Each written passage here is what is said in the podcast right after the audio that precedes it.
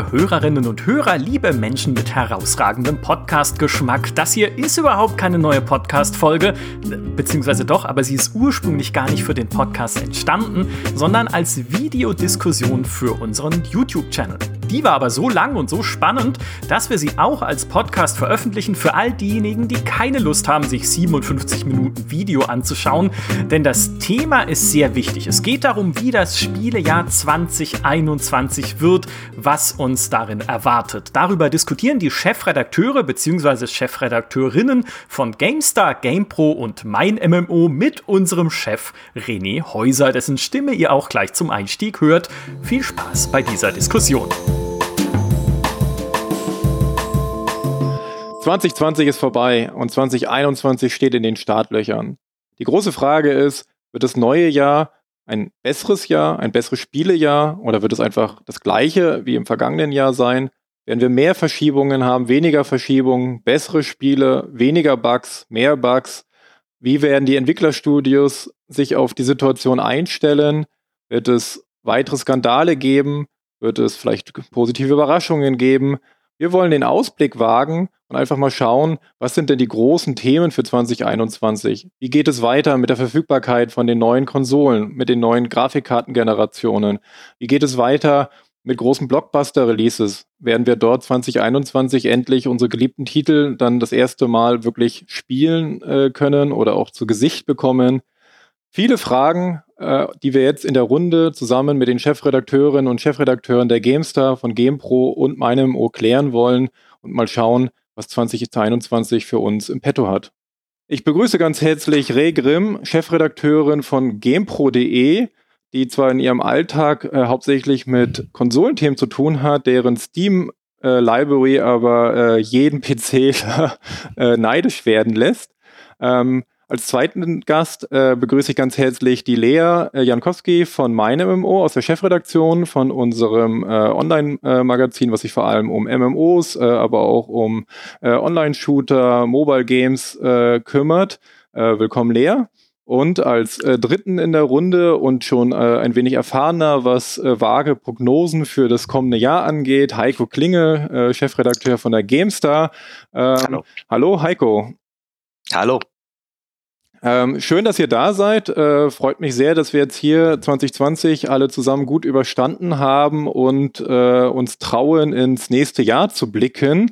Äh, und natürlich, glaube ich, spreche ich für uns alle, dass wir hoffen, dass das ein äh, etwas ja, ruhigeres, besseres, äh, für alle angenehmeres Jahr wird.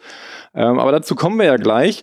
Und damit wir ein bisschen warm werden, habe ich ein paar schnelle Fragen für euch vorbereitet äh, und würde einfach mal sagen, äh, gleich aus der Hüfte geschossen, äh, fangen wir an. Äh, Reh, äh, was glaubst du denn, äh, wird bis Mitte des, äh, von 2021 jeder eine PS5 kaufen können, der eine haben möchte? Nein, denke ich nicht, um gleich positiv anzufangen. Nachfrage ist zu groß. Verzögerungen wird nichts. Wie sieht es bei dir aus, Heiko? Ähm, ich glaube auch nicht, dass jeder eine bekommen wird, aber ich glaube schon, dass sich die Situation entspannen wird, vermutlich so ab Mai, Juni. Ja, ich glaube auch nicht, dass es klappen wird für jeden. Ich glaube, wir haben ein bisschen mehr Gamer durch 2020 gewonnen und äh, es könnte auch immer noch zu Verzögerungen der Produktion nächstes Jahr kommen und deswegen glaube ich auch nicht, dass es für alle klappen wird. Ist ja schon mal ein guter Einstieg, alle mit Nein. Äh, nächste Frage, E3 2021, wird auch diese äh, wieder ausfallen wie 2020? Heiko, was glaubst du? Siehst du, jetzt fange ich positiv an. Ja, sie wird ausfallen. Wie sieht es bei äh, dir aus, Lea? Was glaubst du? Da bin ich ganz genau bei Heiko. Ja, wird ausfallen. Definitiv, ja. Ihr seid zu, ihr seid zu äh, gleich. Äh, sind, arbeitet ihr, wir sind uns arbeitet ihr für die gleiche Firma, oder? Nein, kommst du da drauf? Gut, machen wir weiter. Mal gucken, vielleicht haben wir irgendwo doch äh, ein wenig Abweichungen. Die nächste Frage geht äh, an Re, an dich nochmal. Äh, der Xbox Game Pass war ja dieses Jahr recht erfolgreich. Ähm, und die Frage ist jetzt, wird er bis Ende 2021 weiter so stark wachsen und mehr als 25 Millionen Abonnenten haben? Aktuell sind sie, äh, Stand September 2020, bei 15 Millionen gewesen. Anfang des Jahres waren sie über 10 Millionen. Vorsichtiges Nein. Ich denke, das wird sich ein bisschen ausbremsen, der Erfolg, ähm, bis zu dem Zeitpunkt, wenn das erste große Bethesda-Spiel im Game Pass landet. Also das erste große Neue. Bis dahin wird es Also 2024. Vielleicht, ja. ein bisschen Würze hier reinbringen. Lea, was, was glaubst du, wird Game Pass weiter äh, so wachsen wie dieses Jahr? Dann sage ich mal ein vorsichtiges Ja, ähm, weil ähnlich wie Ray glaube ich auch, dass es schon stark an den Spielen hängt, die dann dran sind. Und äh, es ist einfach auch eine Hoffnung von mir, dass da noch ein paar richtig coole Sachen reinkommen. Und äh, wenn das passiert, dann glaube ich, ist das durchaus realistisch. Was sagst du, Heiko? Ich glaube, dass sie es schaffen werden, ganz einfach, weil sie es schaffen wollen. Sie müssen sich jetzt wirklich aggressiv dafür aufstellen und wenn sie die Zahlen, die ambitionierten Ziele nicht erreichen, werden sie noch nachliefern. Könnten wir zum Beispiel gut vorstellen, dass sie äh, eine subventionierte Xbox Series X oder Series S anbieten werden, wenn man dazu gleichzeitig ein Abo abschließt. Also sie werden Marketingmöglichkeiten ausschöpfen und im Zweifel Geld reinstecken, um dieses Abo-Wachstum zu erreichen.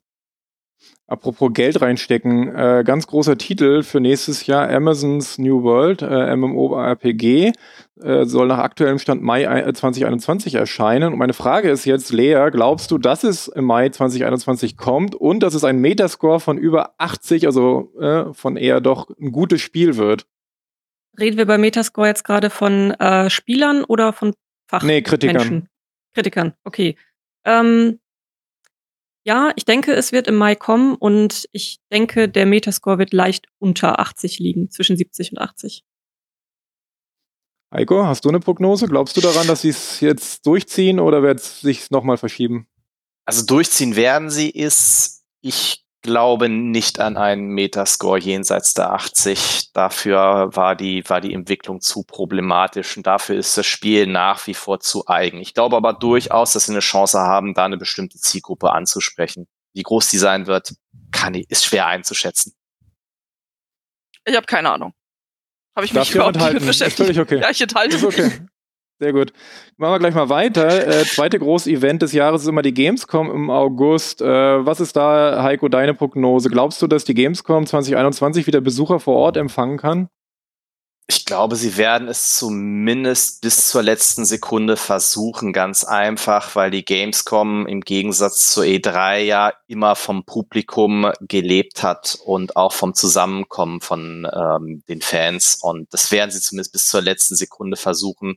Und wenn es scheitern wird, dann tatsächlich an den äh, Vorgaben von Politik beziehungsweise an der Corona-Situation. Was sagt ihr äh, dazu? Was glaubt ihr? Wird es eine Gamescom mit Publikum geben? Ich glaube eher nein mit Publikum. Ähm, ich glaube, bis dahin hat sich die Situation noch nicht im, im, Sommer genug beruhigt und jetzt müssten ja eigentlich auch schon die ersten Buchungen gemacht werden äh, von, von Publishern, Entwicklern, die halt vor Ort sein möchten. Ich glaube, da, da sind alle gerade noch ein bisschen äh, skeptisch, dass das bis zum Sommer klappt. Was ich mir aber vorstellen könnte, wäre vielleicht so eine Art von B2B-Messe, wo dann Fach, also ein sehr mhm. begrenztes mhm. Publikum kommt, ja. Ich denke auch nicht, dass es eine Messe vor Ort geben wird. Ich denke, wie Heiko, sie werden es versuchen, aber ich glaube nicht, dass wir bis zu dem Zeitpunkt mit der Impfung auch so weit sind, dass es tatsächlich in dieser Größenordnung, wie wir die Gamescom kennen, möglich sein wird. Dann äh, haben wir noch eine Frage, nicht ganz zu vergessen. Wir haben noch einen dritten Plattformanbieter im Konsolensegment, Nintendo. Äh, Re, glaubst du, dass nächstes Jahr endlich die Switch Pro kommt? Nein, wird nicht kommen. Also vielleicht irgendwann, aber Tut mir leid, zu sagen. Äh, Doug Bowser, also der Chef von Nintendo, ja. hat, äh, hat sich dazu geäußert und hat äh, quasi wirklich gesagt, eigentlich verkauft die Switch so gut, wir haben es nicht nötig. Ähm, und deshalb denke ich jetzt nicht, dass es nächstes Jahr kommen wird. Was sagen die anderen beiden dazu? Seid ihr auch so pessimistisch? Was Ray sagt. okay. Was Ray sagt. Ja. Sehr schön, so kann das überlaufen. Ja. So, letzte Frage und dann kommen wir ein bisschen in den Allgemeinen, ein bisschen in den Talk-Teil. Ähm, was glaubt ihr an Lea, an dich die Frage? Äh, wird es nach der, wenn die Pandemie äh, dann doch irgendwann mal überstanden ist, was wir alle hoffen, äh, wird Gaming dann erstmal an Bedeutung verlieren, weil die Leute erstmal rausgehen und Sportevents nachgeholt werden und äh, andere Festivals? Oder glaubst du, dass das, was wir 2020 äh, gesehen haben, äh, sich langfristig für Gaming weiter fortsetzen wird? Ich glaube, es wird sich ein bisschen ausbremsen, aber ich denke nicht, dass es an Bedeutung verlieren wird. Natürlich, wenn, äh, sagen wir mal, gehen wir davon aus, es ist jetzt äh, plötzlich dieser Schalter umgelegt, dass man wieder Freunde, Verwandte äh, besuchen kann und wieder an Events teilnehmen kann. Natürlich werden die Leute das dann erstmal ausnutzen und feiern und sich irgendwie wieder ausleben. Aber ich glaube, dass durch 2020 viele auch gelernt haben, was für ein schönes Hobby und was für eine schöne Freizeitbeschäftigung Gaming ist.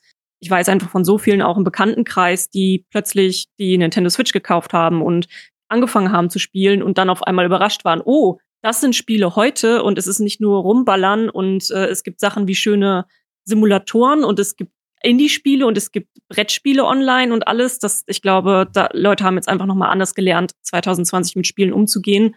Das werden wir vermutlich auch noch weiter merken. Ray, was ist deine Sehe ich ganz Prognose? genauso. Ja, also sehe ich, sehe ich ähnlich, weil wir haben das ja auch so immer gemerkt, dass es immer mal wieder Phasen gab, wo Gaming einfach weniger interessant ist für Leute. Das ist, wenn irgendeine große Veranstaltung ist, wenn sowas wie, ähm, wie eine ja, irgendwie Bundesliga ist oder WM oder EM ähm, oder halt auch allgemein im Sommer, dass da halt immer das Interesse an Gaming so ein bisschen nachlässt. Und ich glaube, dass es, wenn wir wenn wir dann alle wieder normal rausgehen können und quasi das Leben wieder normal leben können, glaube ich, das ist dann auch so eine Art fast schon Event irgendwie, ähm, bei dem dann Gaming tendenziell zurückgeht. Aber ich denke halt, dass die, die Basis wurde einfach durch 2020 so angehoben, die Basis von Gaming und von Gamern, ähm, dass einfach immer mehr Leute dann zurückkehren werden. Das heißt, äh, es wird immer mal wieder so ja, so Pausen geben, aber die Grundbasis ist einfach so sehr erhöht, dass allgemein einfach immer mehr Leute spielen und die werden auch dabei bleiben. Also ich glaube jetzt nicht, dass die Leute, die sich dieses Jahr angefangen haben, sich mit Gaming zu beschäftigen oder sich dafür extra eine Konsole gekauft haben, dass die dann sagen, ich kann wieder rausgehen, jetzt kann ich ja meine Switch verbrennen. Heiko, was, wie siehst du das? Ja, also ich, es wird wahrscheinlich so, so ein, schon eine Gegenbewegung geben, das glaube ich schon, aber das, das Grundfundament wird sich, wird sich erhöhen. Das, äh, meine Eltern haben ja damals schon gesagt, ach, irgendwann bist du zu alt für Spiele, jetzt bin ich 42 und ich plane nicht damit aufzuhören. Ich sag's mal so. Und es wachsen neue Heikos nach. Und Rays und Layers und Gamer. Ähm, das führt uns dann zur allgemeinen Marktsituation oder Marktentwicklung. Äh, 2020 war ja ein bisschen gemischtes Jahr. gab viele Verschiebungen, äh, auch äh, doch einige Skandale, Aufreger in der Industrie. Äh, was würdet ihr denn sagen, so wie schätzt ihr 2021 ein? Wird 2020 ein gutes Gaming-Jahr im Sinne für uns äh, Spielerinnen und Spieler? Also gute Releases, äh, fertige Spiele, viel Spielspaß, äh, den wir aus den Produkten ziehen bekommen? Oder äh, seid ihr da auch ein wenig skeptisch, wie sich 2021 entwickeln wird? Ich glaube, es wird erstmal schwierig sein. Also ich glaube nicht, dass es irgendwie, es wird ja nicht zwar irgendwie am 1. Januar der Schalter umgelegt und alles ist gut. Das heißt, ich glaube, wir werden Anfang des Jahres immer noch von vielen Verschiebungen ähm, ja mitbekommen letztendlich. Und auch die Konsolenverfügbarkeit hatten wir auch schon gesagt, die wird sich nicht von einem Tag auf den anderen verbessern. Das heißt, Leute werden immer noch Probleme haben, ähm, eine PS5 zu bekommen oder eine Series X. Und ich glaube auch, dass wir nächstes Jahr wirklich erst zu spüren bekommen, die, die Auswirkungen äh, der Pandemie auf die Spieleentwicklung. Ich glaube, da wird es noch einige große Verschiebungen geben. Vielleicht wurden die Sachen sogar schon verschoben, wir wissen es noch nicht. Wir hatten ja keinen, wir hatten bis jetzt noch nie einen Release-Termin für ein God of War 2 oder ein äh, Horizon Forbidden West. Das heißt, wir wissen nicht, wann die hätten rauskommen sollen. Vielleicht wurden die schon x-mal verschoben. Also ich glaube zumindest, ich glaube, dass es durchaus interessante Spiele gibt, die für nächstes Jahr angekündigt werden, aber es gibt halt auch noch echt viele viele große Unbekannte. Das heißt, aktuell finde ich es ein bisschen schwierig zu sagen, ob 2021 ein gutes Jahr wird. Ich hoffe aber zumindest, dass äh, viele aus den Fehlern von 2020 gelernt haben, also gerade was die verpackten Spiele angeht oder so Problemlaunches auch wie in, wie in Cyberpunk oder halt auch ähm, nicht ganz optimale Spiele wie in Assassin's Creed Valhalla. Ähm, ich glaube, ich hoffe einfach mal, dass irgendwer irgendwas daraus gelernt hat und ähm, dass zumindest das angegangen wird, auch wenn das halt letztendlich auch wieder ja in Verschiebungen resultieren könnte. Kurze Gegenfrage. Ähm, aber glaubst du nicht, dass tatsächlich vielleicht auch der ein oder andere Hersteller gelernt hat, äh, es wird ja eh alles gespielt? Also Hauptsache, ich äh, stelle es irgendwie ins Regal äh, oder ne, in Steam oder in PlayStation Store. Äh, es wird doch eh alles irgendwie gerade gespielt, weil die Leute so einen großen äh, Bedarf haben an neuen Sachen, dass teilweise vielleicht sogar die Qualität weiter leiden wird. Können auch gerne die Kann anderen mit einsteigen. Kann ich mir durchaus vorstellen, ja. Würde ich jetzt, wäre gelogen, wenn ich sagen würde, dass es nicht so ist. Ich meine, wir kritisieren seit Jahren die Ubisoft-Formel und trotzdem kriegen wir jedes Mal wieder mehr oder weniger fast eine identische Open World präsentiert. Also verkauft Aber sich ja. Valhalla war doch mega erfolgreich. Ne? Ich habe jetzt nicht genauen Zahlen Ja. im Kopf, aber fast alles, was jetzt im Q4 gestartet ist, hat irgendwie neue Rekorde aufgestellt. Ob Vorbestellerrekord bei Cyberpunk oder der äh, Launch von Shadowlands, also WoW-Add-on. Ähm, ja, Ich bin, ich bin da sogar noch pessimistischer als äh, Ray. Also ähm, ich glaube zumindest, was das Blockbuster-Segment angeht, an ein sehr schlechtes Jahr 2021. Der Grund Aha. ist ganz einfach, dass wir 2020 äh, Spiele hatten, wo die oder Releases hatten, wo die Pandemie erst in der Endphase der Entwicklung zugeschlagen hat. Also wo es in Anführungszeichen nur noch ums Bugfixing, QA, äh, die Finalisierung geht, also die letzten sechs bis zwölf Monate einer Entwicklung, wo die Teile zusammengefügt werden. Und wir werden es 2021 vor allem mit äh, Spielen zu tun bekommen, wo die Pandemie in der Pre-Production oder in der Vollproduktion, in der Engine-Entwicklung zugeschlagen hat. Also in der Phase, wo eine Spieleentwicklung deutlich äh, fragiler ist. Das kann aber auch positive Auswirkungen haben, kommen wir vielleicht später noch zu, nämlich auf Singleplayer-Spiele, weil die einfach kontrollierbarer ähm, sind, auch für die Entwickler. Und ich glaube tatsächlich, da haben wir schon erste Ansätze gesehen 2020. Ich glaube, wir werden äh, 2021 sehr viele Überraschungshits, auch gerade aus dem Indie-Segment sehen. Das hatten wir schon 2020 ein bisschen so mit Fall Guys oder ein Among Us, was ja nicht mal ein neues Spiel war. Ähm, aber diese, diese, diese Schwäche in der Blockbuster, im Blockbuster-Segment werden andere mhm. und kleinere Spiele für sich zu nutzen wissen. Und das kann auch wieder für einen Innovationsschub in der Branche allgemein sorgen. Dann vielleicht aber erst in 2022. Äh, Lea, ihr hattet so, ja dieses Jahr auch äh, viel Kontakt auch mit Entwicklern direkt, gerade auch aus dem MMO-Bereich, die ja auch eher eine ja, Durststrecke hinter sich haben. Hast du das Gefühl, dass sich die Entwickler und die Studios so ein bisschen besser an die Situation anpassen konnten? Oder glaubst du auch, dass es weiter schwierig wird? Ich sag mal so, ähm, Verschiebungen bei MMOs waren schon cool vor Corona. Also das ist jetzt, äh, das ist einfach bei, bei MMOs cool. nicht, nicht ja, cool ja, ja. in Anführungsstrichen. Das, Wir hatten schon Verschiebungen, bevor es cool wurde. Ja, eben, das, äh, das äh, äh, war ein, ein, ein flapsiger Witz äh, fürs, äh, für, fürs Recording.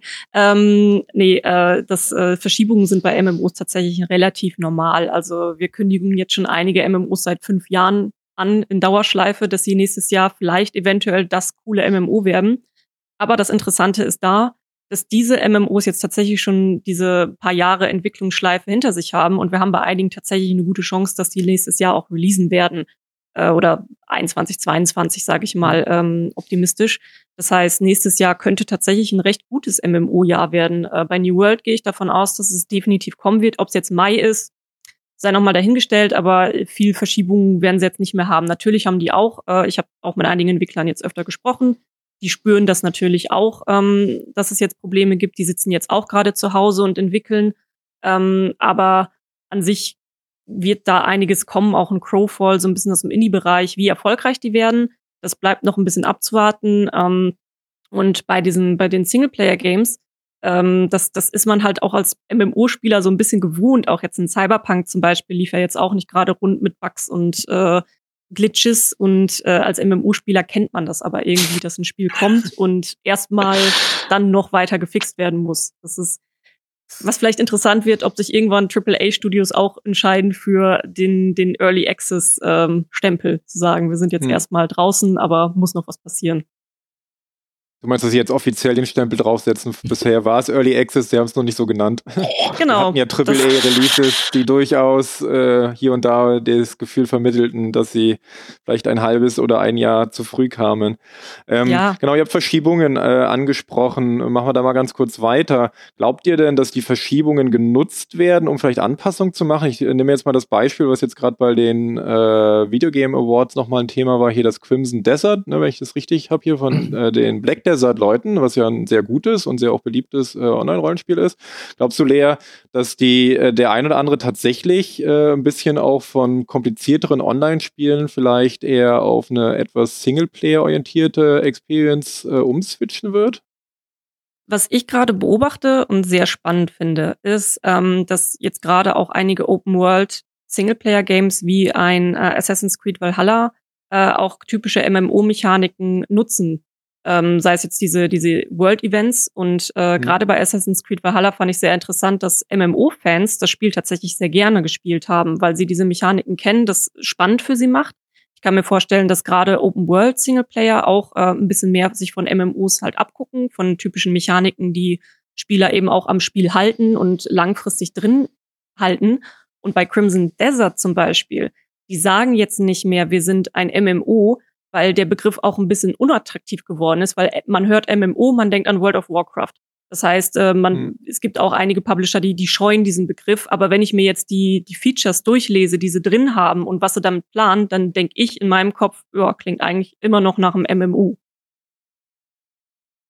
Äh, Re, wie siehst du allgemein die Situation, was auch eben die Konsolenverfügbarkeit angeht? Ähm, also gerade eben auch die PS5, was ja viele große AAA-Titel ja auch einfach die Lead-Plattform äh, in der äh, ja, Current oder Last Gen, also mit der PS4 äh, war. Äh, glaubst du, dass der eine oder andere einfach auch sagen wird, ich warte halt einfach noch, bis noch mehr PS5s überhaupt verfügbar sind, bevor ich mit meinem großen Titel an den Markt gehe? Kann ich mir durchaus vorstellen. Also ich meine, letztendlich ist es ja bei jedem Konsolenlaunch so, wenn man sich anguckt, wenn welche Spiele rauskommen, wenn eine Konsole launcht, das Line-up ist halt nie geil. Also das ist, wir mhm. neigen das tatsächlich mit jeder Generation so ein bisschen zu vergessen, weil ja auch immer sieben, acht Jahre dazwischen liegen. Aber es gab, glaube ich, noch keinen, keinen wirklichen äh, Konsolenlaunch, wo man gesagt hat, boah, was für ein Mörder-Line-up. Also es gab immer so ein, zwei große Titel im besten Fall, aber selbst die waren, sagen wir mal, eine niedrige Einstiegshürde. Ich habe es jetzt bei der, bei der PS5 zum Beispiel auch gesagt, es gab ein Spiel für Leute, die noch nie einen Controller in der Hand gehalten haben. Das war halt irgendwie Sackboy. Ein Spiel mhm. für Leute, die Controller kennen und vielleicht auch ganz gut finden. Das ist, äh, das ist Spider-Man gewesen und es gab ein Spiel, wenn du gerne deinen Controller gegen die Wand wirfst, das ist halt Demon's Souls. Und ähm, ich glaube schon, dass halt viele auch, Schöne auch Analogie. Danke. Ist auch letztendlich sowas wie ein, also es ist ja kein Zufall, dass ein Sony nicht gleich mit einem God of War an den Start mhm. gegangen mhm. ist. Also selbst quasi so diese First-Party-Titel und ähm, wenn wir halt auch dann, keine Ahnung, Richtung, Richtung Rollenspiel gucken, sowas wie ein, wie ein Dragon Age oder also ein Dragon Age 4 oder das nächste Mass Effect oder wie auch immer oder halt auch ein Starfield, das wird einfach noch dauern, weil letztendlich ist es ja für, für Publisher auch nicht attraktiv zu sagen, wir müssen für verschiedene Plattformen, also für eine Last Gen und für eine Next Gen oder Current Gen entwickeln. Das sind ja immense ja immense Aufwände, die da kommen. Wir haben das ja bei Cyberpunk dieses Jahr gesehen, dass da Entwickler richtig straucheln können, wenn sie für so viele verschiedene Plattformen mhm. entwickeln müssen. Und deshalb würde ich sagen, wäre es sogar sehr, sehr klug von vielen Entwicklern zu sagen, wir warten erstmal ab, bis die Verfügbarkeit besser ist, bis, bis wir, dass wir uns nur noch auf eine Konsole konzentrieren müssen oder auf zwei. Ähm, ich glaube, das wäre ein sehr, sehr vernünftiger und kluger Schachzug bei vielen. Äh, vielleicht noch für den tatsächlich mal, also, Entschuldigung, ja, ich wollte, äh, Sorry, sag Heiko, äh, sonst habe ich noch die letzte Frage an dich eh gerichtet. Aber Nein, also, ich, ich finde das tatsächlich eine sehr spannende äh, Diskussion, weil ich da auch widersprüchliche Signale aus der, aus der Entwicklerszene bekomme. Weil einerseits sagen sie, dass es noch nie so ein kleiner Sprung war zwischen zwei Generationen wie aktuell. Also sie sagen, es ist eigentlich überhaupt kein Thema, was für die PS4 zu entwickeln. Ähm, und das dann halt einfach dann für PS5 und Xbox Series X abzugraden. Man darf auch nicht vergessen, wir, hatten es noch nie, dass man im Grunde genommen ja seine komplette Bibliothek einfach auf die Konsole mitnehmen kann und das auch alles problemlos spielen kann. Das ist schon nochmal äh, was Neues. Auf der anderen Seite sehen wir eben, Ray jetzt angesprochen, sowas wie Cyberpunk und auch wir haben da auch immer wieder gehört von anderen Entwicklern, naja, ganz so einfach, wie sie sich das alle vorgestellt haben mit der PS5, ist es eben wohl doch nicht. Gerade wenn man von den technologischen Neuheiten wie eben die, vor allem äh, die SSD wirklich profitieren möchte. Und das spricht wiederum dafür, dass die Entwickler noch nicht so wirklich Gefühl dafür haben, wie sie mit der neuen Konsolengeneration umgehen sollen. Und sie tun sich gerade auch noch schwer, was die Marktentwicklung angeht. Ähm, gerade weil sich ja auch PS5 und Xbox von ihrem jeweiligen Fokus und auch äh, Business Case so stark voneinander unterscheiden. Wollte ich nämlich auch noch fragen, äh, tatsächlich auch so ein bisschen, du hattest Anfang äh, 2020, glaube im März, April auch mal ein mhm. bisschen ja, Einblick gewährt, so in die redaktionelle Arbeit, wo ja die Events auch eine große Rolle spielen, äh, wegen den Ankündigungen, äh, wo man auch das erste Mal Spiele überhaupt dann vielleicht manchmal sehen kann und dadurch dann auch eine bessere Einschätzung bekommt. Äh, wie ist denn da so deine Prognose für nächstes Jahr äh, oder wie läuft es aktuell, was das angeht? Wie gut können Publisher ihre Spiele der Presse, dem Publikum, den Streamern präsentieren und wie mhm. gut wird das eben dann ohne ein E3 la äh, laufen? Also kurz gefragt auch, braucht es die Events oder geht es auch tatsächlich gut ohne? Ja, das ist tatsächlich für mich das war die, die, die, der beste Nebeneffekt äh, des, der, der Pandemie, was das Thema Arbeiten angeht. Äh, 2019 war es immer noch so, ihr müsst unbedingt den Redakteur drei, vier Tage durch die Weltgeschichte schicken, damit er zwei Stunden sich das neue Spiel anschauen kann, weil das ja alles so streng geheim ist. Und wir haben 2020 gesehen, wenn man will, geht das. Ähm, es war möglich, äh, Spiele über Remote auf Servern anzuspielen. Es war möglich, äh, problemlos geheime äh, Online-Präsentationen aufzusetzen. Also es gibt genau gar keinen Grund, warum tatsächlich noch diese auch aus Entwicklersicht oder Publisher-Sicht diese, diese, diese Events, so wie wir sie 2018 oder 2019 vielleicht gekannt haben, durchgeführt äh, werden müssen, weil sie einfach gesehen haben 2020, dass das mit Streaming, mit äh, Remote-Events genauso gut äh, geht, vielleicht sogar noch besser, weil man sich, und das haben wir auch von den Abrufzahlen ja gesehen, 2020, weil man sich die Aufmerksamkeit nicht mehr mit vielen äh, mhm. teilen muss, ne, wo man das Brennglas komplett auf der E3-Woche hat.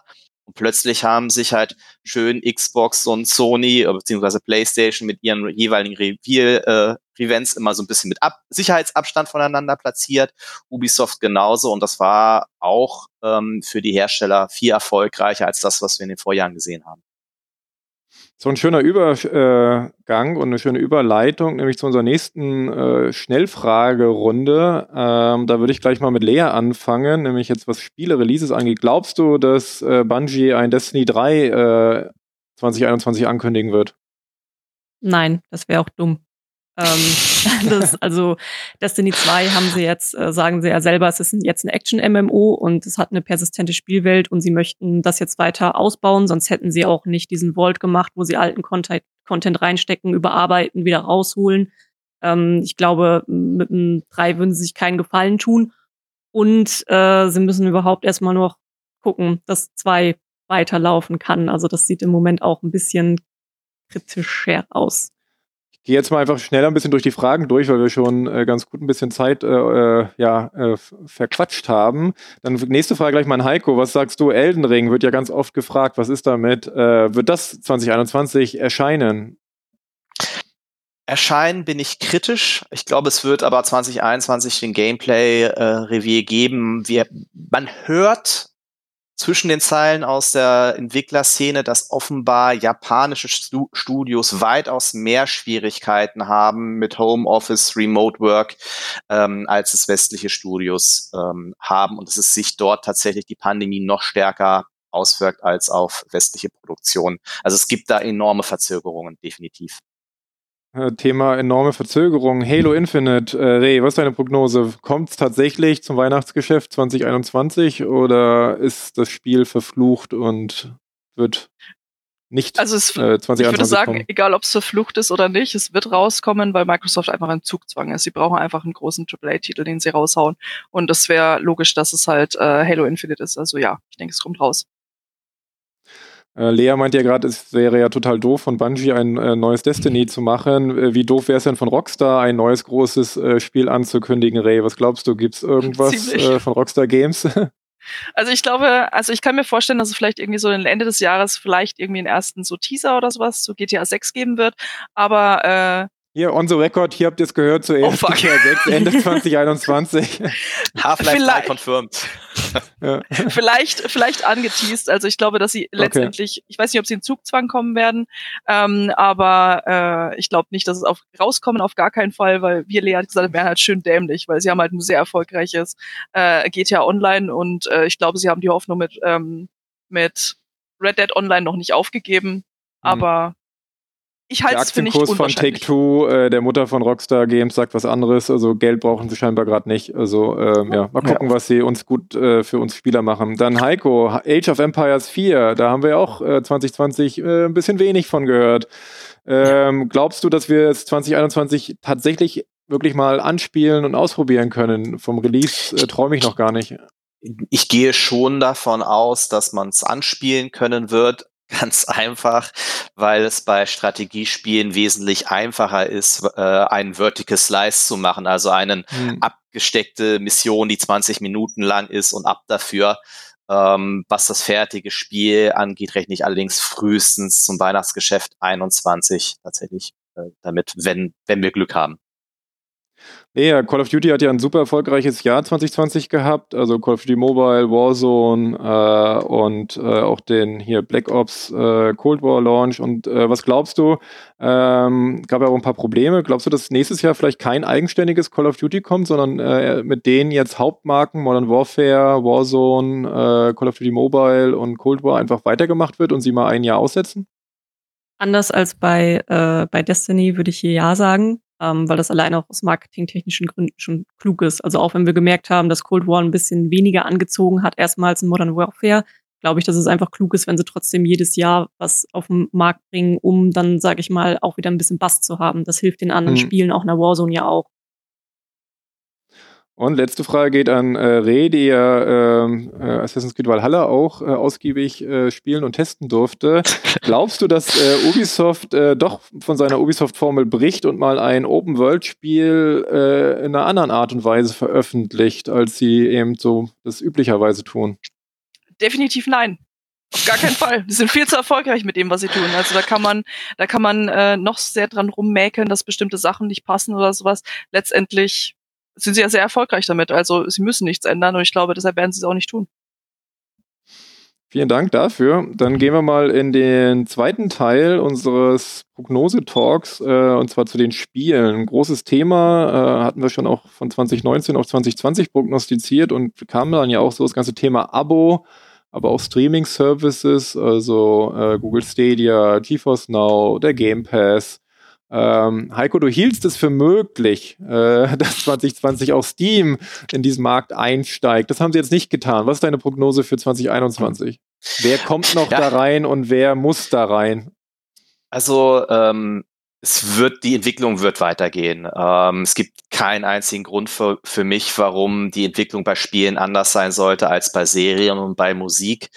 Ähm, ich glaube schon, dass Valve sich das weiter anschaut und man sieht, dass sie so, so erste Fühler schon ausstrecken. Sie haben sich jetzt aufgestellt, ne? EA ist zurück auf Steam, ähm, ähm, Microsoft ist zurück auf Steam. Ich könnte mir vorstellen, dass sie eher so ein kleines Abo anbieten mit den Freunden des Hauses zum, zum schmalen Preis und sich das dann kombinieren lässt mit Game Pass und, äh, und oder eben EA Play. Wen man aus meiner Sicht aber nicht vergessen darf, wer sich jetzt erst so langsam aus der Deckung äh, traut, ähm, ist Amazon mit Prime Gaming. Sie haben 2020 mhm. Twitch Prime in Prime Gaming umbenannt. Das ist ein starkes Signal.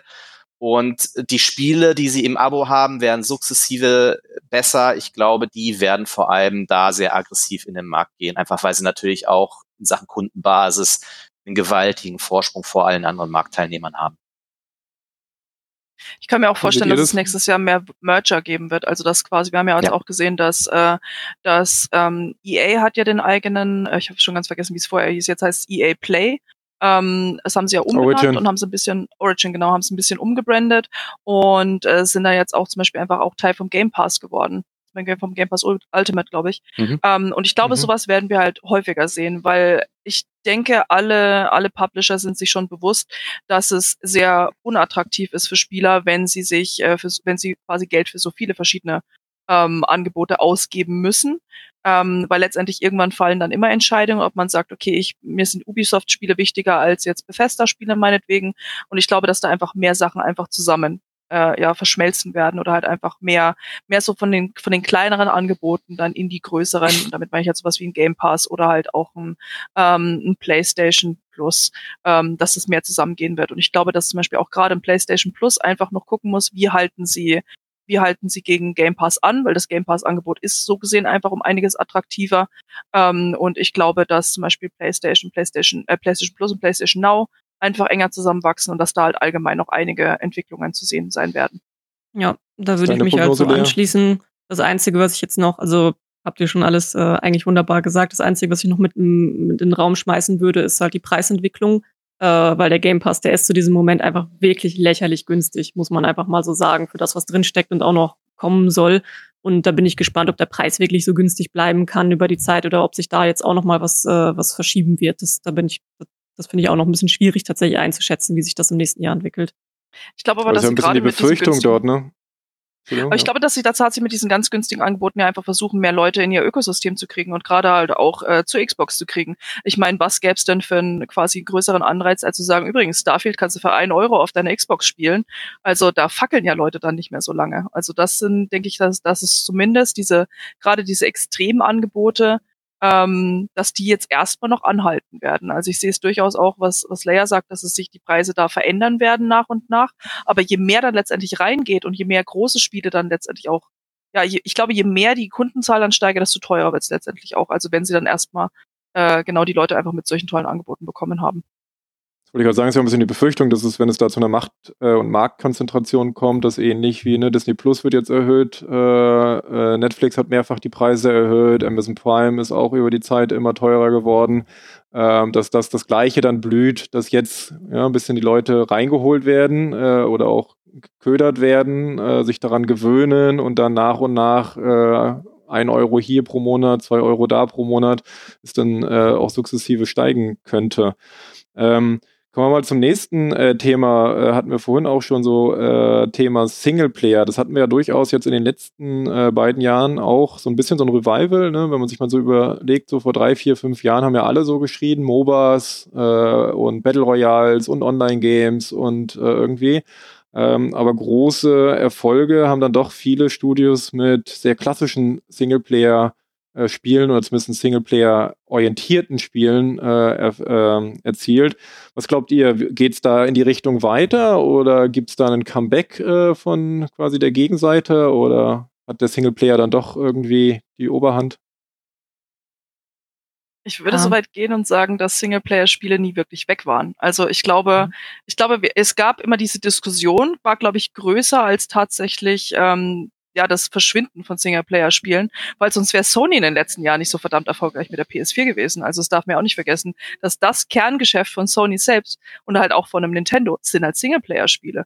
Und ähm, das war jetzt egal, ob ein God of War, ob ein Horizon Zero Dawn, ob ein Last of Us und das geht ja schon seit Jahren. Also die haben, Sony haut, glaube ich, zwei bis drei große Singleplayer-Blockbuster pro Jahr raus und die sind einfach Kerngeschäft auch ähm, und sind System-Seller. Das ist ja mit einer der Gründe, warum sich Leute zum Beispiel eine PlayStation 4 gekauft haben. Und ich glaube, Stand November 2020 war, dass es äh, über ähm, 114 Millionen Playstations gibt und oder Playstations verkauft wurden. Und ich glaube, dass einfach ein Großteil oder eine treibende Kraft einfach diese Singleplayer letztendlich waren. Deshalb, ja, also es gab auch vor einiger Zeit mal so ein, so ein, sagen wir mal, ein Leak mit vertraulichen Dokumenten, in denen es auch stand, dass Spielerinnen mehr Zeit mit, äh, mit Offline als mit Online-Spielen verbringen, was ich sehr, sehr interessant fand. Also ich glaube, Singleplayer waren einfach schon auch in den letzten Jahren immer so eine so eine so eine geheime Macht, die da war und mhm. die äh, die alle ein bisschen äh, unterschätzt haben. Und ich glaube, dass es halt auch jetzt, dass gerade durch diese großen Blockbuster und diese großen Erfolge, die Sony da gefeiert hat, auch vielleicht eher, sag ich mal, eher ein Aufwachen stattfindet als tatsächliches Comeback. Ja, was wir schon 2020 gesehen haben, aber äh, noch zusätzlich ist, es sind ja einige wirklich große Publisher mit großen Multiplayer-Titeln so richtig krachen, pardon, aufs Fressbett gefallen. Wer von euch weiß noch, wie der Arena-Shooter von EA heißt, der im Sommer erschienen ist? Rocket Arena. Ja, genau. Rocket Arena, ja. Ähm, Crucible von Amazon nach fünf Monaten wieder, wieder eingestellt. Hyperscape von Ubisoft hat noch eine, obwohl gemeinsam mit Twitch in großer Kooperation auf den Markt gebracht, kommt jetzt auf ein paar hundert äh, Live-Zuschauer. Wenn wir eins gelernt haben in den letzten Jahren, ist, dass die sich die großen Publisher voneinander schon sehr genau anschauen, was hat funktioniert und was hat nicht funktioniert und sich daran ein wenig orientieren in den nächsten Jahren. Ja, Fairerweise muss man aber auch sagen, dass natürlich auch große Singleplayer auch, äh, Entschuldigung, Lea. Auch, ich, äh, ja. ich wollte ja. sagen, auch ich, Singleplayer hätte, sind ja schon grandios gescheitert. Ja, ich hätte jetzt auch fast das Gleiche gesagt und es gibt ja auch dafür auch gute Multiplayer-Online-Games, die trotzdem auch gelaufen sind. Ich glaube, was aber viele unterschätzen ist, man ist ja nicht nur das eine und das andere. Es ist ja nicht so, dass ich nur Singleplayer spiele oder nur Online-Games, jetzt gerade in meinem Fall ich spiele halt super gerne MMOs, äh, bin super gerne in der Warzone unterwegs. Jetzt gerade suchte ich Cyberpunk wie blöde und irgendwann bin ich mit Cyberpunk fertig und dann spiele ich wieder meine Online-Games. Also gerade ein MMO-Spieler, der hat halt so seine ein, zwei, vielleicht drei festen Spiele, die er einfach spielt und spielt und spielt und spielt. Und natürlich schiebt man da am Wochenende auch mal ein schönes Indie-Game zwischen oder sowas wie ein Last of Us, was man am Wochenende spielen kann oder ein das kleine Indie-Game. Morales ist ja. ja, ja. ich auch. Seit, seit, seit fünf Jahren jeden Tag Hearthstone. Ne? Also ja, eben. Und das, das, noch so ein kleines Indie-Game. noch so ein kleines. Ich glaube einfach, dass da, dass man da auch gar nicht in so einer Trennung denken muss, dass jetzt, es wird ja, ja beides die, gespielt. Die, die Marktdaten zeigen ja schon deutlich, dass die Zeit, die Spieler investieren können, begrenzt ist. Deswegen sagt ja auch Netflix, äh, hat, äh, ne, der CEO von Netflix, äh, weiß leider jetzt den Namen gerade nicht auswendig, hat ja auch gesagt, größte Konkurrenz für uns ist sowas wie Fortnite. Äh, ja. Und gar nicht unbedingt sowas wie HBO oder äh, Disney. Und tatsächlich, äh, und wer gerade jetzt auch wieder ein WoW äh, irgendwie wieder eingestiegen ist, weiß, wie viel Zeit diese Art von Spielen fressen können, dass dann doch äh, vielleicht andere Sachen dann gar nicht gehen. Aber ich denke mal, wenn es so bleibt, würden ja alle von profitieren, äh, dass es sowohl ein gutes Singleplayer-Line-Up gibt, als auch weiterhin äh, große und erfolgreiche äh, Mobile-Titel und es sich ein bisschen verteilt. Kommen wir ein bisschen zu dem Thema, was wir sonst äh, gerade auf den Kanälen, wo wir jetzt hier gerade senden, äh, sehr selten thematisieren, äh, Mobile Games. Äh, auch was Abo angeht, es gibt ja Apple Arcade. Äh, ich weiß selbst nicht, wie gut das fu funktioniert, ähm, aber ich würde mal ausgehen von der Plattform, also Apple iOS Store, äh, wird es bestimmt schon den einen oder anderen äh, ja, Abnehmer gefunden hat. Was glaubt ihr denn? Wie wird es denn mit Mobile Games äh, 2021 weitergehen? Wird es äh, mehr Akzeptanz finden von den Core-Gamern oder wird es eher auch so ein Paralleluniversum bleiben? Yes. Ich glaube definitiv daran und ich hoffe es auch. Ich selber bin ja auch ein sehr großer Mobile Game Fan. Ich spiele sehr gerne Mobile Games und die, wie die sich auch in den letzten Jahren entwickelt haben, das ist der Wahnsinn. Das ist rasant, was da passiert ist. Ich möchte hier ganz gerne als Beispiel einen Genshin Impact anbringen, ähm, dass er eigentlich im, im Core Mobile Game ist mit Gacha-System, also mit äh, Hero Collectibles und so. Ähm, und das ist aber Multiplattform erschienen. In, also auf dem PC und auf den Konsolen und äh, ein PC-Spieler äh, und ein Konsolenspieler, die sind da ja auch wild drauf gewesen. Das war das erste Mal, dass sie mit so Systemen in Berührung auch gekommen sind, jetzt wenn man von so einer Core-Game-Gruppe ausgeht, hat sich ja trotzdem keiner beschwert und alle so, oh, das ist ein Mobile-Game, so cool kann Mobile sein. Und ich glaube, das werden wir in Zukunft auch noch viel mehr sehen, dieses Multiplattforming. Und äh, ich äh, schiele halt auch schon sehr gespannt auf Diablo Immortal, dass er jetzt auch äh, so ziemlich in den Startlöchern mal stehen dürfte. Und ähm, da glaube ich auch, das wird ein, ich, ich hoffe es zumindest, aber ich, ich glaube auch daran, dass es ein sehr gutes Spiel wird, das auch vielleicht Leute, so diese Core-Gamer in Anführungsstrichen, dahin bringt. Es wird doch einfach schlichtweg immer egaler sein. Also äh, wir sehen ja jetzt schon, dass die Plattformen immer stärker zusammenwachsen und es ist jetzt ja schon möglich, äh, auf Android einfach seine Xbox-Spiele zu, äh, zu spielen. Ähm, die die iOS-App steht auch mit xCloud in den Startlöchern und ähm, es wird immer mehr Simultan-Releases geben, es wird immer mehr Spiele geben mit Crossplay, Cross-Save und ähm, vor noch zwei, drei Jahren war Cross-Save die, die Ausnahme. Mittlerweile ist es fast Standard und ähm, es wird immer egaler sein, wo wir spielen und es wird immer wichtiger werden, welche Abos wir haben und äh, einem Game Pass. Microsoft agiert ja schon sehr stark in diese Richtung. Du bist bei uns Abonnent und dann kannst du halt spielen, wo du willst. Uns doch egal ich glaube vor allem auch, dass eine Sache ist halt immer so, es spielen doch eh alle auf Mobile, es will nur einfach keiner zugeben. Also ich, ich kann mir jetzt, also es ist ja wirklich so, auch wenn ich so in meinen Bekannten- und Freundeskreis gucke, alle Core-Gamer spielen halt auch immer irgendwas, irgendwas auf dem Handy, aber es zählt halt nicht. Ähm, und ich glaube, dass dieses Denken halt irgendwann auch nachlassen wird, halt, wie Heike einfach sagt, weil es einfach egal ist letztendlich. Also ich denke, jeder hat schon mal, egal ob es jetzt ein, ob es jetzt ein Fortnite ist oder Among Us, äh, ist ja auch ein sehr, sehr gutes Beispiel. Das kann man, konnte man bis vor, ähm, bis Anfang Dezember konnte man das halt entweder auf Steam spielen oder man konnte es sich halt kostenlos auf dem Handy holen. Mittlerweile gibt es ja auch für die Switch, aber ich glaube halt gerade durch solche Sachen merkt man, okay, es gibt halt auch sehr, sehr coole Sachen auf, äh, auf Mobile. Und ich glaube, ja, es wird einfach immer egaler werden und letztendlich irgendwann, irgendwann haben die Leute auch nicht mehr das Gefühl, dass da so ein Stigma dranhängt ähm, und dass man sich dafür nicht mehr schämen muss, was ja sowieso ein bisschen lächerlich ist. Ähm, aber ja, ich bin weiterhin der Meinung, alle spielen es, keiner will es zugeben und äh, es wird sich einfach nach und nach immer mehr normalisieren würde vielleicht auch noch ganz gerne eine kleine Ergänzung machen, dass es ja auch gerade eine neue Core Gamer Mobile Gruppe heranwächst. Also das darf man auch nicht vergessen. Früher haben die PC-Spieler dann auf die Konsolenspieler geguckt und gesagt, ah, die Kiddos, die hier mit ihren dummen Controllern. Und jetzt sind das die Konsolenspieler in ihren 30er bis 40ern, die sagen, ah, hier die Kiddos mit ihren dummen Smartphones. Und das ist auch so krass, wenn man guckt, was sich da auch für Techniken entwickelt haben. Also auch im E-Sports-Bereich für Mobile. Ich weiß nicht, ob ihr das schon mal gesehen habt, dieses Krallensystem, dass die dann Shooter mit ähm, Sechs-Fingersystem spielen, also gar nicht so, sondern sich da eigene Systeme ausgedacht haben. Und das ist echt cool, was sich da auch entwickelt und was da jetzt auch so für eine neue Generation ranwächst. Ich sehe es ja auch bei meinen kleinen Nichten, die spielen auch schon bei meiner Schwester auf dem Schoß, haben die dann ihre kleinen Games, diese auf, die wachsen einfach damit auf. Das ist, das wird, das, das ist halt einfach die Entwicklung, dass das das erste ist, wo, wo sie mit Spielen in Berührung kommen.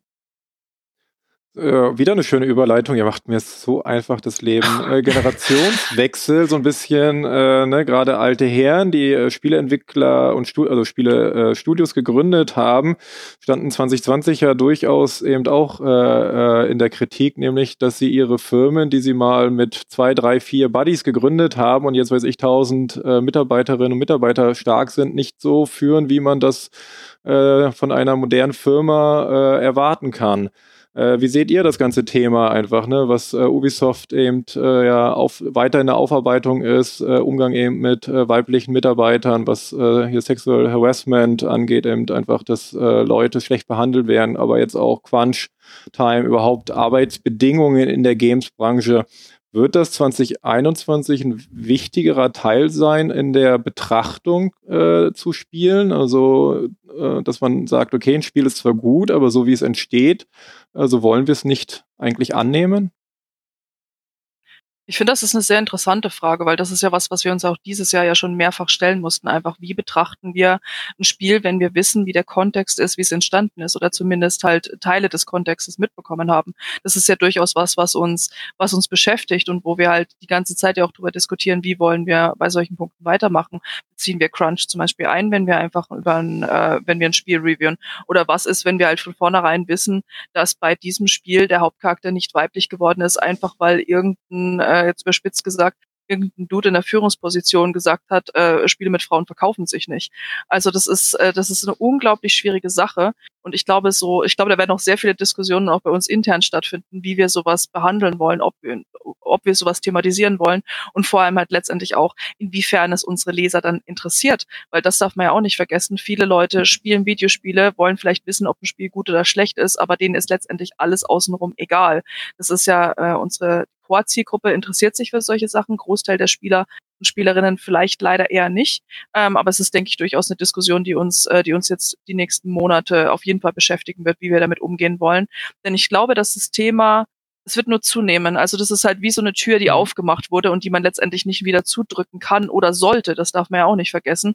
Ich finde es immens wichtig, dass wir an den Punkt gekommen sind in dieser Branche, dass wir darüber sprechen und sprechen können. Und das Können kann ich halt nur betonen, weil gerade ähm, in der Gaming-Branche, wir haben ja diesen MeToo-Moment auch von, von Hollywood beobachtet und es ist immer wieder deutlich geworden, dass es so ein Moment, dass es dafür noch keine Zeit gab im Gaming. Es ist nicht so, dass mhm. diese Sachen bei uns nicht passieren würden, dass es nicht teilweise sogar relativ bekannt ist innerhalb der Branche. Aber es gab halt einfach die Angst, sowas zu sagen, ist halt trotzdem immer noch sehr, sehr groß bei vielen.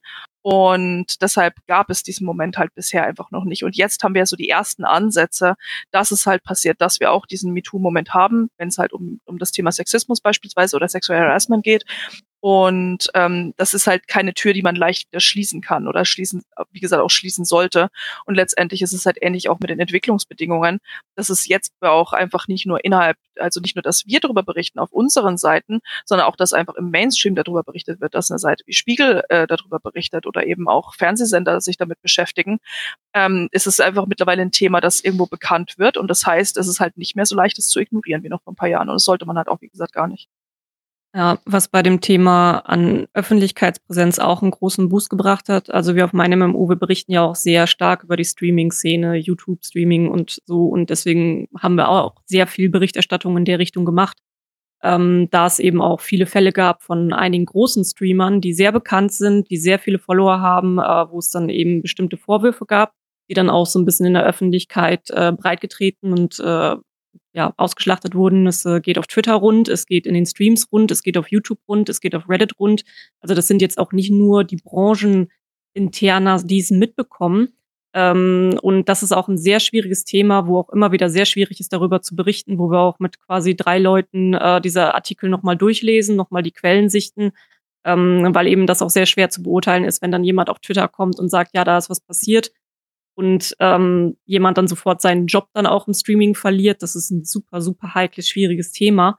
Ähm, aber dadurch, dass es diese Berichte gibt, hat das zum Glück auch mehr Bekanntheit bekommen.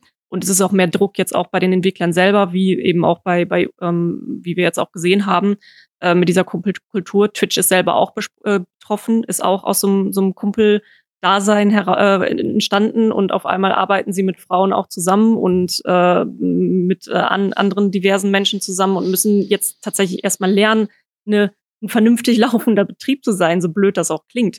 Und ähm, ich bin aber bei Ray, dass es teilweise sehr abhängig auch von davon ist, was für ein Spiel es ist, ob es überhaupt interessant ist oder nicht. Wenn es bei, bei Entwicklung passiert, ist ein Spiel beliebt, wird halt viel verziehen. Ist ein Spiel nicht so beliebt, wie auch ein Anthem oder so, dann rückt auch sowas wie, wie Crunch und so mehr in den Vordergrund und dann wird da halt auch mehr draufgetreten. Das äh, ist zumindest, was ich so beobachte, dass es da auch sehr, sehr auf die Beliebtheit des, des Spiels ankommt. Ähm, wie es in der Öffentlichkeit dann Aber das klingt ja eher noch ein bisschen, dass dann doch die Gaming-Branche als Ganzes dann doch noch ein bisschen in den Kinderschuhen ist, weil das ist ja dann doch immer so dieses, äh, wir, ne, ja, äh, es ist halt doch sehr Fan-Tum getrieben und sehr, äh, da ist es okay, da nicht. Eigentlich müsste es ja doch eher gleiche Standards für alle gelten. Äh, klar, die klassischen Medien, ob es jetzt nun äh, im äh, ja, Presse, TV, die hatten auch genug Skandale, auch noch 2020, äh, aber auch in den Jahren davor äh, im Kino- und Serienbereich äh, noch und nöcher. Ähm, da war es jetzt nicht per se besser. Aber Heiko, wie siehst du das? auch gerade vielleicht aus der Perspektive eines Chefredakteurs, wie kann denn dem Leser und den Leserinnen näher gebracht werden, dass es für sie langfristig auch wichtig ist zu verstehen, wie ihre Spiele entstehen? Weil sie eigentlich ja langfristig auch wollen, dass ihre Spiele, Serien gut sich entwickeln äh, und damit eigentlich auch gute, motivierte Teams brauchen, die auch durchhalten, die eben nicht nach einer Entwicklung rausgehen müssen. Weil das hören wir immer wieder, dass äh, Programmierer, Designer ein Zyklus, sieben, acht Jahre für ein Spiel mitmachen und danach nicht mehr können und dann in teilweise auch besser bezahlte andere äh, Technologiejobs wechseln, weil Gaming-Branche doch auch echt äh, ja, gesundheitlich, körperlich, geistig äh, erschöpfend oder auch ja, äh, krankmachend ist. Das ist eine sehr schwierige Frage, mit der wir uns ja auch intern immer beschäftigen, weil man muss es auch mal, glaube ich, so offen zugeben. Äh, wir sind keine also ich zumindest, ich bin kein Arbeitsrechtler, ich bin kein Politikexperte, ich bin Spieleexperte. Das heißt, es ist da eben auch wichtig, wenn man über sowas berichtet, dann mit Leuten zu reden, die sich auch wirklich damit auskennen. Das ist der eine Punkt. Und ähm, was wir aber sehen, weil du hast es ja gesagt, Spieleentwicklung ist einfach noch ein sehr, sehr junger Wirtschaftszweig. Das heißt, viele Entwicklungen, die wir in anderen Branchen gesehen haben, da steht es in der Games-Branche noch am Anfang. Was wir aber auch sehen, der Welpenschutz ist vorbei. Plötzlich wird sowas ein Wirtschaftsfaktor. Äh, und äh, die Zeit spielt da auch im Sinne der Konsumenten, nämlich es kommen immer mehr Frauen in entscheidende Positionen. Die Leute, die heute mit 20, 25 Jahren äh, einsteigen in die Branche, sind völlig anders aufgewachsen als die äh, Leute, die Anfang der 80er das gemacht haben und haben auch eine völlig andere Art und Weise mit bestimmten Themen und Dingen umzugehen. Ähm, und ähm, auch, ich glaube, man sollte auch den, die, die, die Mündigkeit des Konsumenten nicht unterschätzen. Und wir haben ja ähnliche Diskussionen auch in anderen Kunstformen. Darf man sich noch einen Film von Roman Polanski anschauen? Darf man die Musik von Michael Jackson gut finden oder von R. Kelly oder was auch immer. Da, diese Diskussionen werden da ja auch viel offener geführt und es ist gut und wichtig, dass diese Diskussion eben auch die gleiche Offenheit jetzt im Gaming ähm, erfährt und da sehen wir sehr eindeutige Tendenzen, weil die Tür, da bin ich voll bereit, die lässt sich einfach nicht mehr schließen. Die ist jetzt offen und die wird offen bleiben und eher noch offener werden und ein Wirtschaftsfaktor werden und dadurch, dass es ein Wirtschaftsfaktor wird, werden auch die Unternehmen gezwungen sein, da stärker in Zukunft drauf einzugehen. Das äh, bringt uns vielleicht zum Ende der äh, Runde. Vielleicht habt ihr noch Wünsche, Hoffnungen, positive Nachrichten für den Start äh, ins neue Jahr. Ähm, ja, vielleicht kann jeder nochmal so einen persönlichen Ausblick, Fazit äh, geben, was ihr von 2021 euch denn erhofft, erwartet. Oder vielleicht, wo ihr auch sagt, oh, bitte das nicht mehr. Das äh, kann bitte gerne in 2020 äh, zu Ende gegangen sein und wir wollen es nie wiedersehen. Reh? Ich glaube, ich mache mich vielleicht ein bisschen unbeliebt, wenn ich mir sage, ich wünsche mir fast mehr Verschiebungen.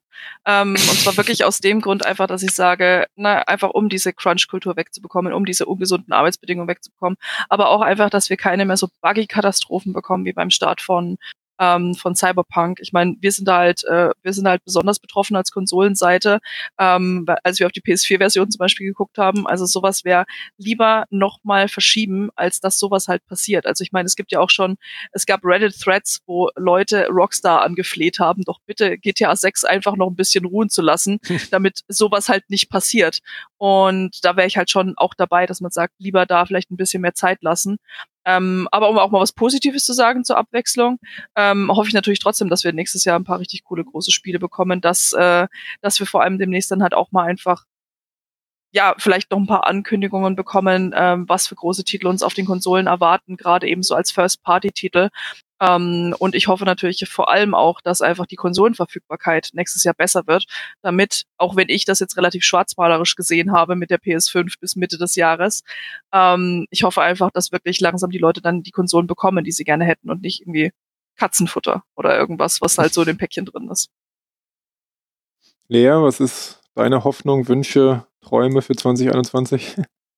Also, äh, wenn man jetzt vielleicht auch noch mal ganz kurz aufs Jahr 20 zurückblickt, dann muss man sagen, ja, es war ein Scheißjahr. Aber aus Sicht des Online-Gamers gab es kein schöneres Jahr bisher. Das muss ich auch mal so sagen. Ähm, das war für mich auch eine Freude, um mal das Positive aus diesem Jahr zu ziehen, das zu beobachten, wie viele Leute ans Online-Gaming gekommen sind, wie viele verstanden haben, was Online-Gaming für eine tolle Plattform sein kann, um Freundschaften zu knüpfen, um diese aufrechtzuerhalten, um mit der Familie ähm, vielleicht auch noch mal anders in Kontakt zu treten.